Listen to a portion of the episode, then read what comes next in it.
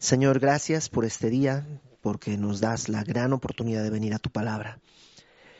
Extiende tu mano hacia nosotros y permítenos adorarte, escuchando tu voz y poniendo por obra aquellas cosas que tú nos has dicho. Que sea así para tu gloria en el nombre de Jesús. Amén.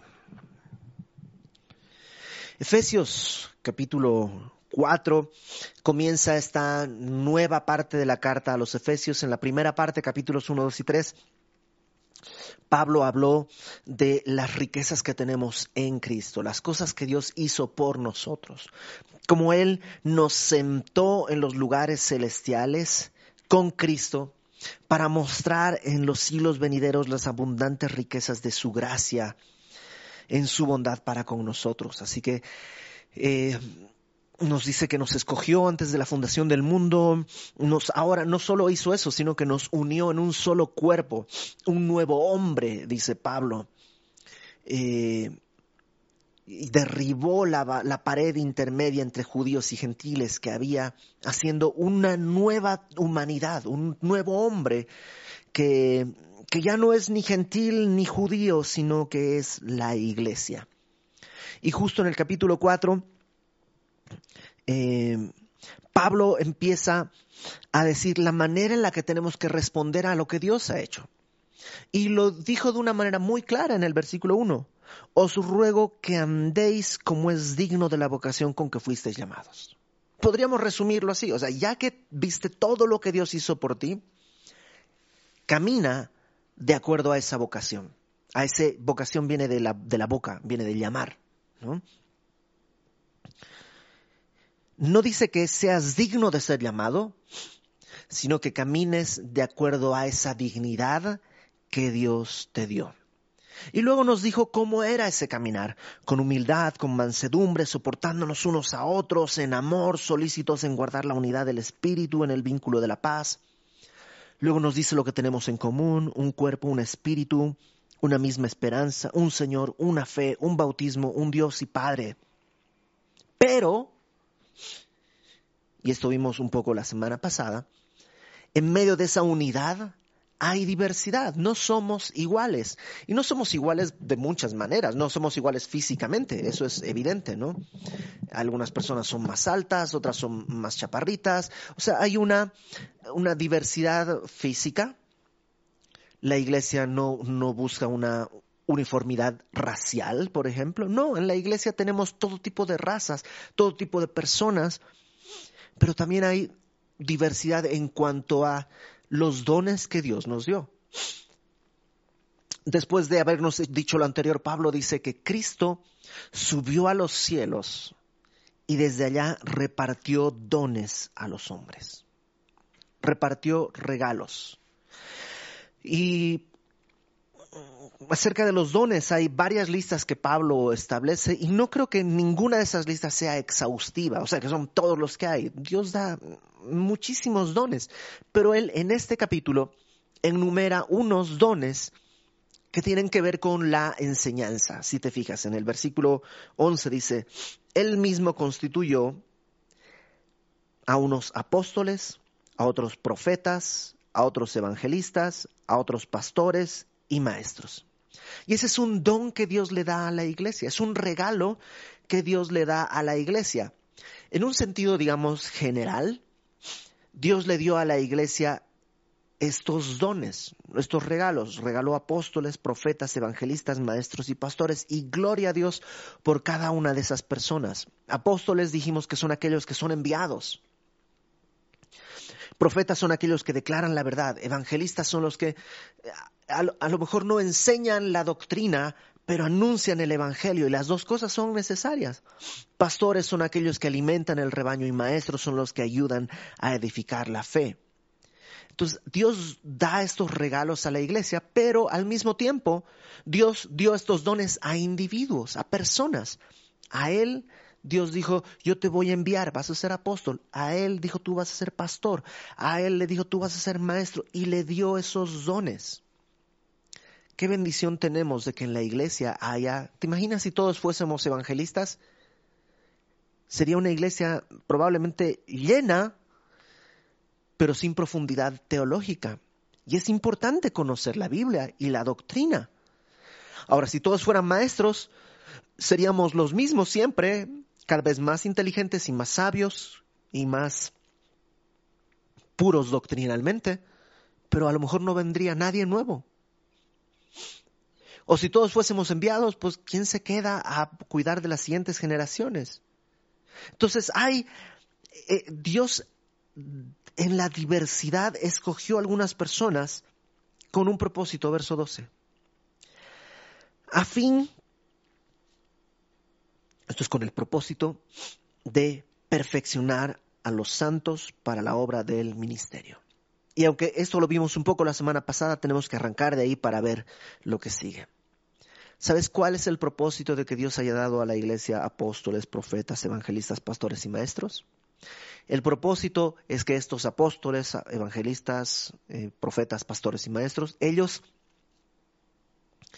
perfeccionar es madurar a los santos, o sea, a la iglesia para la obra del ministerio. Dicho de una manera más sencilla, todos estamos en el ministerio. Yo recuerdo cuando alguna vez pensé, me gustaría estar en el ministerio y alguien me dijo, pues ya estás en el ministerio. Todo creyente es parte del ministerio. Hay, la palabra ministerio quiere decir literalmente servicio, es la palabra griega diaconía. Es servicio. Y todos tenemos un área donde estamos llamados a servir. O sea, la iglesia no es el ministerio, digámoslo de otra manera, que se hizo muy claro a través de esta pandemia en que no nos hemos reunido físicamente, no nos hemos reunido físicamente. Entonces, ¿qué quiere decir? ¿Que si tú eras servidor en la iglesia ya no sirves más? No, claro que sí, tienes que seguir sirviendo. Si estás casado, tienes un ministerio en tu esposa, en tus hijos, si tienes hijos, tu trabajo, si tú vas a tu trabajo estás dentro del ministerio, eres una persona que ha sido enviada a servir en algún área. ¿Y cómo vas a servir en esa área? Bueno, para poder hacerlo, Dios dio a la iglesia pastores, maestros, apóstoles, que te ayudan a perfeccionar. Esa es la palabra clave de lo que vamos a ver. La palabra perfeccionar habla de madurez, caminar hacia la madurez. Dice entonces, todo esto con el propósito de perfeccionar a los santos para la obra del ministerio, para la edificación del cuerpo de Cristo. Para que el cuerpo de Cristo, que es una, es una ilustración eh, mezclada, porque la palabra edificación habla de eso, de un edificio, y el cuerpo habla de un organismo. Entonces, la iglesia no es una organización, sino un organismo que tiene que edificarse porque es importante que, que crezcamos. Ahora, antes de ir al versículo 13, es importantísimo que comprendamos que algunas personas le llaman a esto la iglesia invisible. ¿Qué es la iglesia invisible? Pues la suma de todos los creyentes de toda la historia y en todo lugar.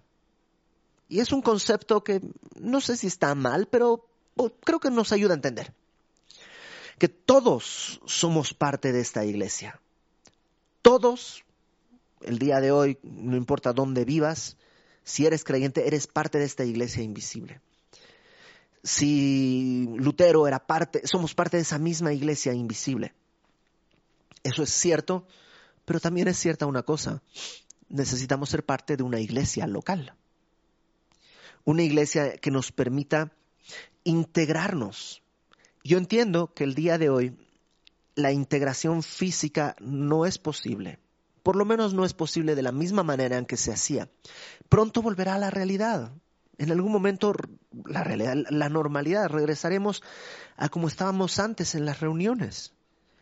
El día de hoy nos estamos integrando a través de los grupos en casa, que son a través de Zoom. Conocemos gente, se pueden fortalecer relaciones. Todo eso es posible.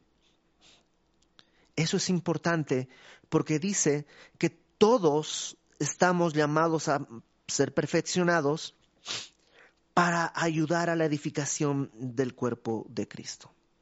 ¿Hasta cuándo durará esto? Verso 13.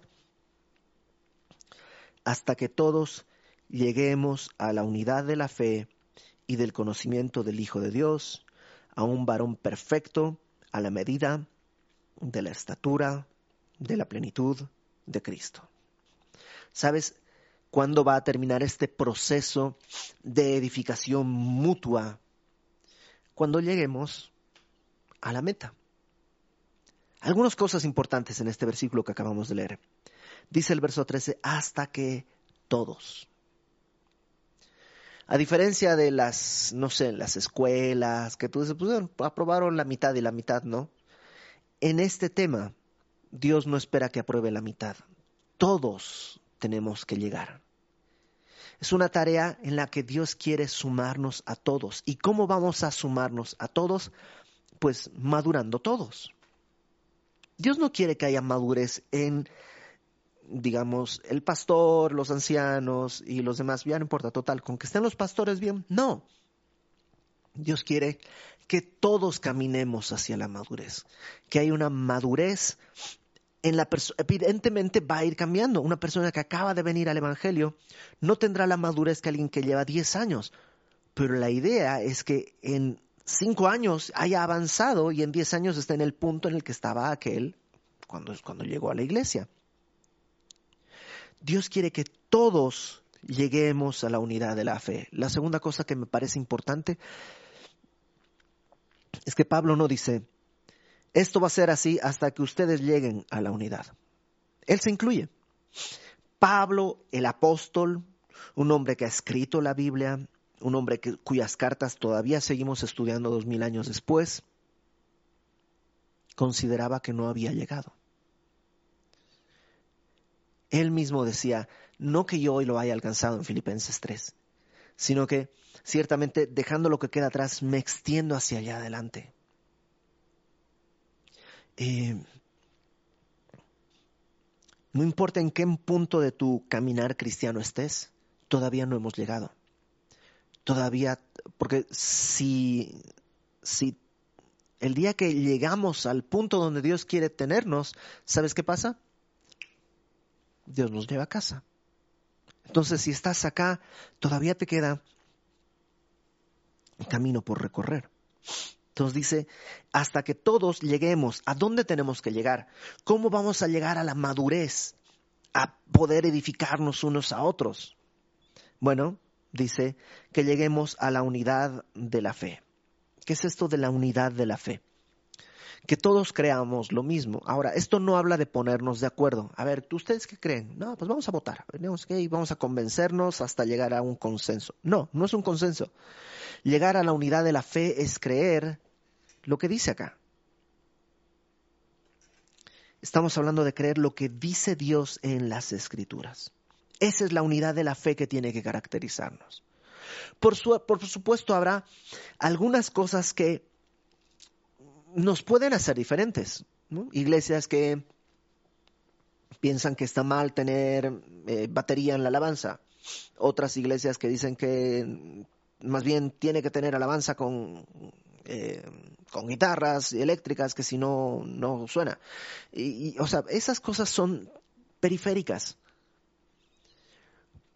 Y está bien que haya esa diversidad, pero en los asuntos de fe tenemos que estar de acuerdo. Y Dios quiere que estemos caminando hacia... Eso es madurez poder estar de acuerdo en los asuntos esenciales. Ahora, no solamente es instrucción, porque precisamente Dios dio a la iglesia apóstoles, profetas, evangelistas, pastores y maestros para que todos caminemos y podamos comprender y aprender. Por eso nosotros en la iglesia le dedicamos alrededor de una hora a la enseñanza de la palabra porque creemos que es necesario que haya esta unidad de fe, que todos creamos lo mismo, no lo que yo digo, no tienen que tener una unidad conmigo, sino que todos estemos en una unidad en cuanto a la fe enseñada en las escrituras. Pero eso es solo la mitad, esa es una cara de la moneda. La otra cara de la moneda es igual de importante, porque dice que lleguemos a la unidad de la fe, y del conocimiento del Hijo de Dios. Llegar a la unidad de la fe es la doctrina. El conocimiento, de la, de la, el conocimiento del Hijo de Dios es la devoción. Podríamos hacerlo primero, ser unos sesudos, mm, unos eh, pensadores de las escrituras, memorizarla y tenerla, pero si eso no nos lleva a conocer a Cristo, en realidad es un ejercicio por lo menos 50% inútil. Por otro lado, hay gente que dice, no, a mí de la doctrina, no, mira, yo no quiero saber nada de doctrina, yo con amar a Cristo es suficiente. No, no es suficiente, porque no se puede amar si no le conoces. Jesucristo dice, ustedes ignoran que las, las escrituras dan testimonio de mí. Escudriñad las escrituras.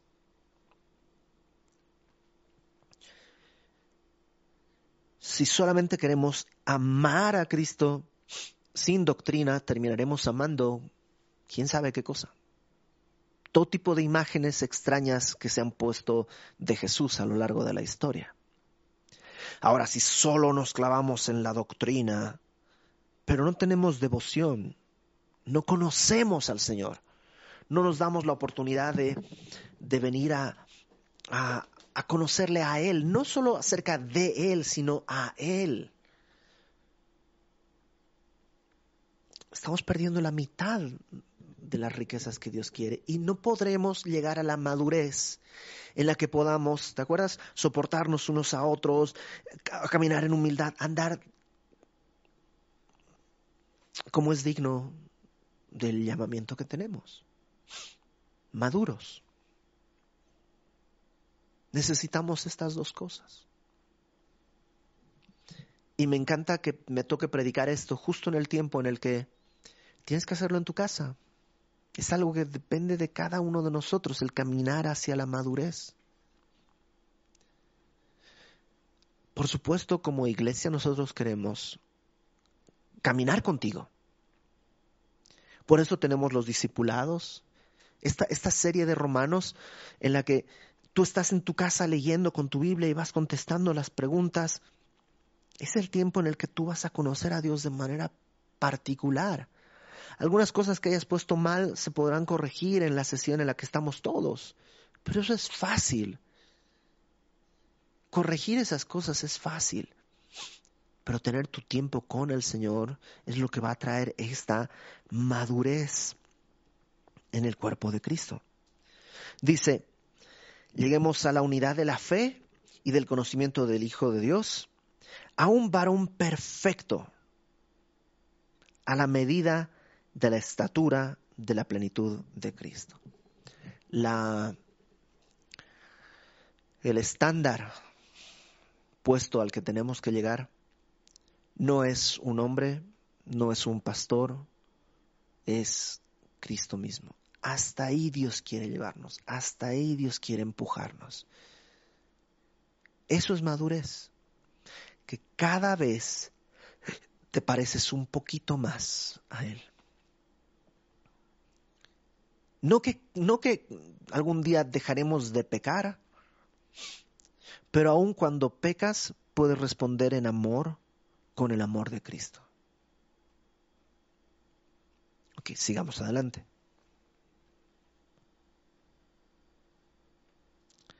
Verso 14. Para que ya no seamos niños ese es el primer problema. Eso es lo que hay que cambiar, dejar de ser niños. Oye, Iber, pero la Biblia dice que tenemos que ser niños. Sí, la Biblia dice que tenemos que ser niños en la malicia, en primer lugar. También la Biblia dice que tenemos que recibir el reino como niños, es decir, un niño recibe un regalo y no piensa en pagártelo, nomás lo recibe. Hay una diferencia entre tener esa actitud de niños y ser inmaduro. O sea, un niño es inmaduro por, pues porque está en una etapa en la que está creciendo, sí, es lógico, pero está bien a su edad. Lo feo o lo raro o lo malo es que alguien se comporte infantilmente con una inmadurez propia de un niño. ¿Cómo son los niños? Pues son fáciles de engañar. Los niños realmente son fáciles de engañar. Es decir, sí son personas inteligentes en muchos sentidos, pero muchos otros son fáciles de engañar. Y, y así es el creyente que, que no es maduro. Se pone de moda tal pastor y ahí están todos en YouTube y no estoy diciendo que esté mal, pero ahí están todos siguiendo y siguiendo y siguiendo y siguiendo y siguiendo.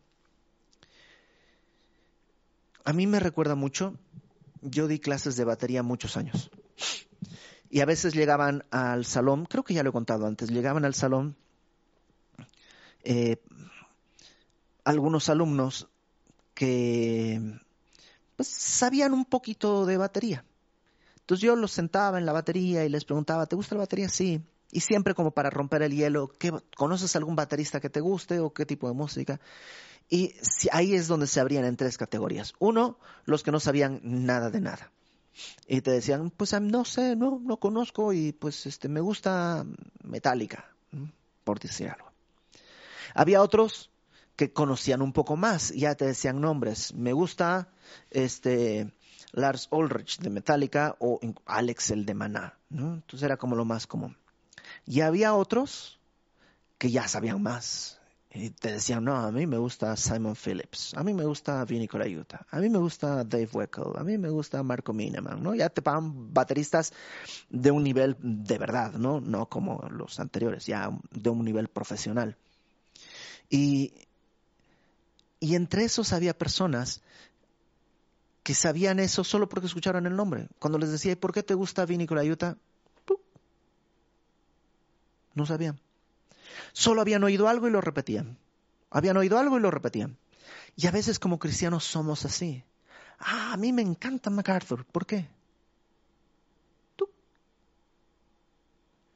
No sé. Porque dicen que es bueno y la gente cool dice que le gusta a MacArthur. Ah, ok. ¿Sabes cuál es el problema? que en esa actitud estamos actuando como niños. Niños dice fluctuantes y la palabra fluctuante hace referencia a una ola. Llevados por doquiera de todo viento de doctrina y ahí se ponen de moda todas las doctrinas sabidas y por haber, y ahora hay que hacer esto otro, y ahora hay que hacer eso. No, mira, vamos a hacer, ahora lo que está de moda es eh, que la gente sepa dar consejerías, vamos a dar cursos de consejerías. Y luego se pone de moda que, este, eh, no sé, eh, el, nuevo mover del Espíritu Santo, ¿no? Y que cuando viene el Espíritu te da risa. Entonces ya está el, mover del Espíritu de la risa. Y luego, y vienen así una y otra, y luego, y es siempre lo mismo. Además, si tú estudias la historia de la iglesia, son las mismas cosas que han sucedido hace 30 años, hace 40 años y que se repiten. Y de nuevo viene la moda de que ahora queremos regresar al judaísmo y celebramos las fiestas judías y, y eh, hablamos medio en hebreo y una y otra vez y otra vez. Y dice Pablo, esto es lo que hay que dejar. Dejar de ser fluctuantes como niños por todo viento de doctrina, porque hay una cosa importante. Estos vientos de doctrina no son vientos inofensivos. No es como mis hijos de pronto se pone de moda y les gusta Minecraft. Ya pasa de moda y ahora les, se pone de moda otra cosa y se pone de moda. Y es como que yo también viví eso de niño. Pero esas son cosas inofensivas. En cuanto a doctrinas de la iglesia, ¿sabes qué? Ah, gracias a Dios, Dios me dio pastores que vienen haciendo lo mismo desde hace más de 20 años que ellos conocieron de Cristo. Pueden cambiar un poco las formas, el día de hoy estamos haciendo a través de Internet, pero la base no ha cambiado. Y a veces dicen, no, es que a los jóvenes hay que alcanzarlos de nuevas maneras. Podemos ver nuevas cáscaras, ¿no? Nueva forma tal vez, pero el fondo no, no va a cambiar, sigue siendo la palabra. No hay otra cosa. Entonces, aguas con que seamos de los que estamos como niños fluctuantes llevados por doquier viento de doctrina, porque dice, por estratagema de hombres, ojo, la palabra estratagema es eh, como trampa, que para engañar emplean con astucia las artimañas del fraude, del error. Nunca te han estafado, qué coraje que te estafen, ¿no? Eh, espiritualmente hay gente que está así, que lo que busca es aprovecharse de ti, aprovecharse de ti. Y estos que buscan aprovecharse de ti normalmente vienen con un supuesto interés muy profundo en ti. Ah, tus pastores no te tienen mente, yo te voy a atender, nosotros te vamos a arropar, nosotros te vamos a... Y lo que han hecho tus pastores ha sido cumplir el ministerio que Dios les ha encargado de prepararte en la palabra. Es que yo me sentía solo y no me llamaron. Pues marca tú. Tal vez Dios quiere que estés solo, también es posible. Dios quiere hablarte en tiempos de soledad.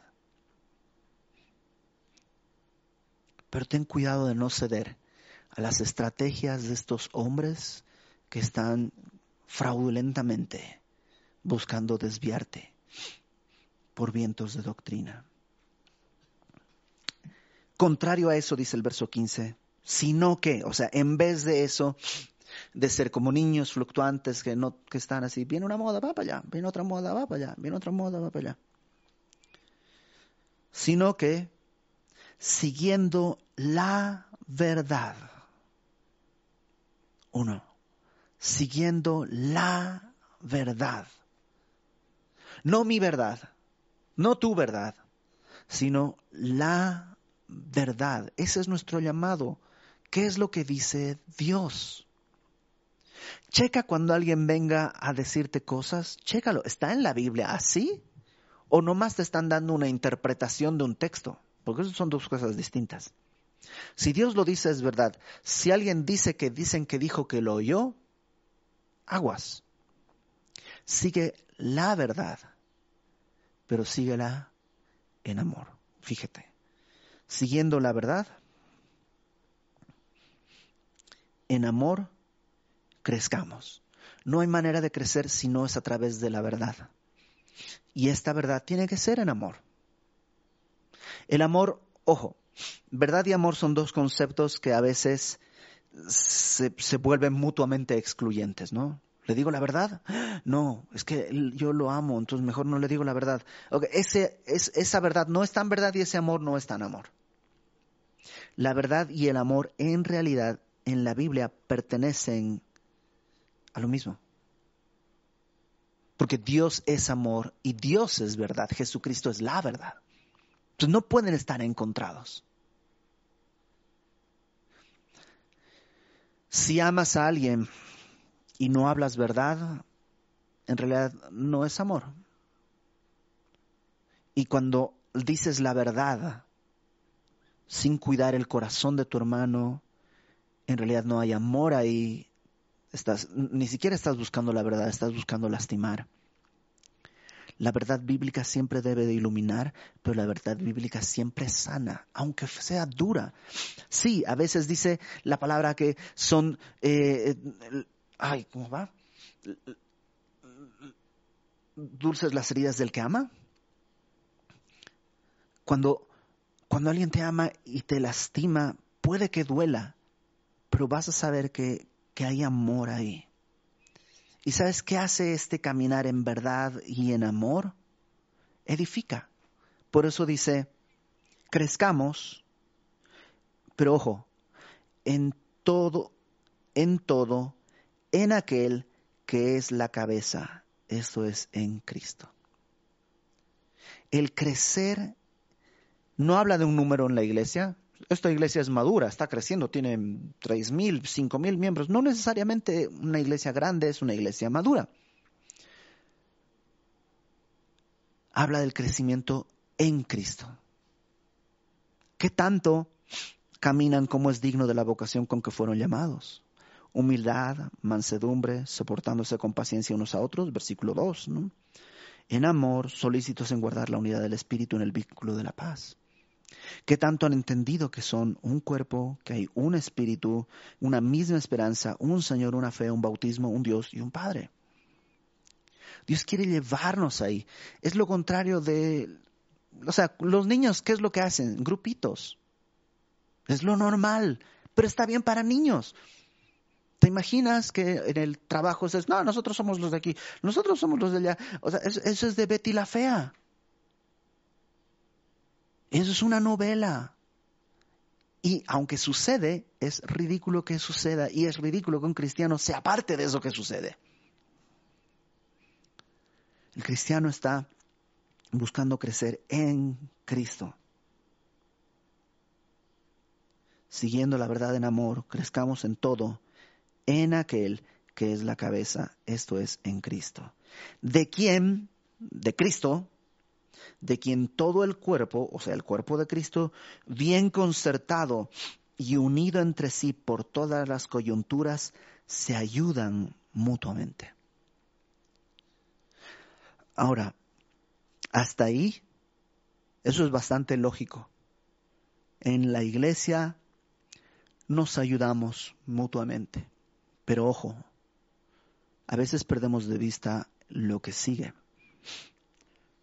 Según la actividad propia de cada miembro. Hay cosas que yo puedo hacer y hay cosas que no. Hay cosas que tú puedes hacer y hay cosas que no.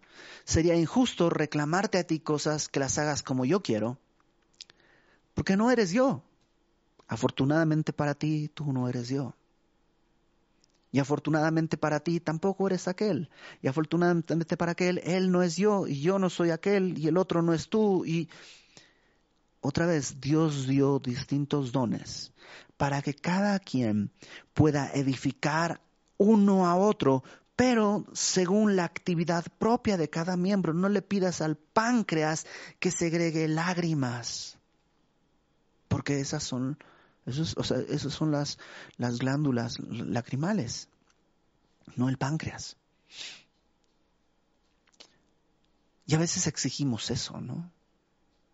Pero es que si yo lo hago, ¿por qué no lo hacen? Pues porque eres tú. Y ellos, y cada quien tiene un llamado y cada quien funciona. Lo importante de esto es que Pablo está diciendo que esta es una tarea que cada uno tiene que hacer. No es que yo tengo que fiscalizar que tú crezcas y que aquel crezca, sino que yo tengo que ver que yo pueda crecer. Porque cuando yo puedo crecer, puedo servirte para que tú crezcas. Pero si me paso el día fiscalizando, no has crecido, no has crecido, no has crecido, no has crecido, en realidad paso a ser una célula inútil en el cuerpo. Y una célula inútil en el cuerpo es más un cáncer que una ayuda. Déjame leerlo de nuevo. Para que ya no seamos niños fluctuantes, llevados por doquiera de todo viento de doctrina por estratagema de hombres, que para engañar emplean con astucia las artimañas del error, sino que, siguiendo la verdad en amor, crezcamos en todo en aquel que es la cabeza, esto es Cristo, de quien todo el cuerpo, bien concertado y unido entre sí por las coyunturas que se ayudan mutuamente según la actividad propia de cada miembro, recibe su crecimiento. O sea, ¿por qué el pie puede crecer? Pues porque está conectado al, tobillo y el tobillo a la pantorrilla y la pantorrilla a la rodilla y la rodilla al... o sea, todo tiene que estar conectado. Y cada uno otorga el crecimiento al otro según lo que Dios le ha dado. Entonces Dios le ha dado a la iglesia apóstoles, profetas, evangelistas, pastores y maestros para ayudar a que cada uno de los santos en la iglesia pueda crecer a su vez.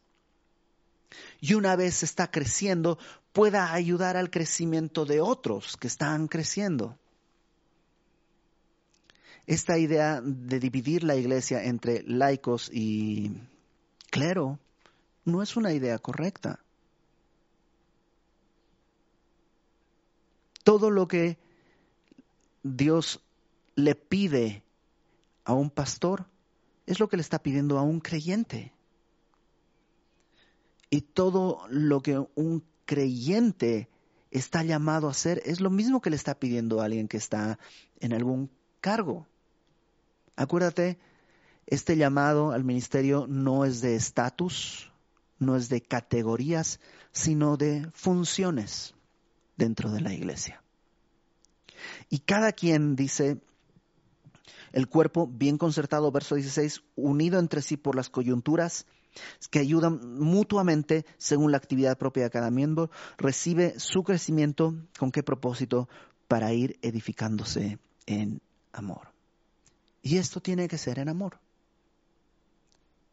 Por eso decíamos hace un par de semanas que soportándonos unos a otros no es, ay, bueno, está bien, ahí viene hermanito, pues ya, vamos a hacer de cuenta, cada que me hable voy a estar pensando en algo y como que, no, amor. Y el amor duele. El amar duele. Pregúntale a Cristo si no duele amar a una, a una humanidad pecadora. Entonces Pablo, antes de pasar, porque a partir del versículo 17 se va a poner mucho más específico, antes de entrar en ese territorio, Pablo dejó claro todo este principio. Como iglesia, la iglesia invisible, somos uno. Pero también hay una actividad de lo que llamaríamos la iglesia local. Esta semana, en un programa que tengo yo en mi canal de YouTube, me preguntó alguien eh, que si podía tener una consejería. Y le dije que con muchísimo gusto estábamos para servirle, pero que yo creía que tenía que dirigirse a su iglesia local. El día de hoy podemos tener pues contactos de unos con otros de una manera muy sencilla y eso es una gran bendición, pero eso no puede sustituir la iglesia local. Esta iglesia local que el día de hoy está en cierta medida en grupos aislados, ¿no? Familias, pero que nos vamos a volver a reunir. Yo tengo fe y tengo no solo fe, el anhelo y el deseo de que pronto podamos volver a reunirnos y contar, entre comillas, contar, que no falte nadie. Que lo único que hizo Satanás y el mundo con todo este tiempo fue recluirnos para crecer en cosas que yo tenía que madurar con mi familia, en mi relación con mi esposa, con mis hijos, cosas que tú tienes que resolver con tu familia, con tu esposa, con tus hijos y reunirnos nuevamente más maduros en lo íntimo para ahora poder ayudarnos y crecer juntos en lo colectivo. Ese es el modelo que Dios está estableciendo para la iglesia. Ahora tú te preguntarás, ¿Y yo qué puedo hacer? ¿Cómo puedo colaborar? Bueno, dos cosas. Uno, pregúntale al Señor. Dios tiene que decirte. Acuérdate que todo esto es algo que Dios hizo, no depende. Versículo 11. Él mismo constituyó a unos apóstoles, a otros profetas, evangelistas. Aquí nadie constituye a otro. Ninguno de nosotros puede constituir a, otra persona. Es un asunto de Dios. Entonces pregúntale a Dios, Señor, ¿tú dónde quieres que yo esté? Número uno. Y número dos, intégrate. ¿De qué manera el día de hoy la manera de integrarnos es a través de las semillas en casa? Participa, haz tu tarea, lee tu Biblia y ven a participar en el tiempo, comenta, habla, sabes que Dios puede desde ahí tomarte para moverte a donde Él quiera ponerte. Y Dios lo va a hacer, porque Dios cuida su cuerpo.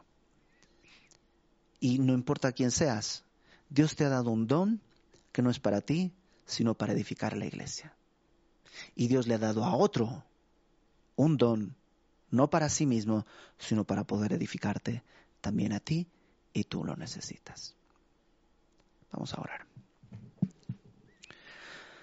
Señor, gracias porque pues no nos dejaste solos, nos, nos, nos hiciste una familia, nos hiciste tu cuerpo y tú eres la cabeza, Señor. Qué privilegio que este cuerpo tenga, te tenga a ti como cabeza y que nosotros seamos parte de él. Qué gran privilegio, Señor, que nos das del poder edificarnos unos a otros y colaborarnos unos a otros.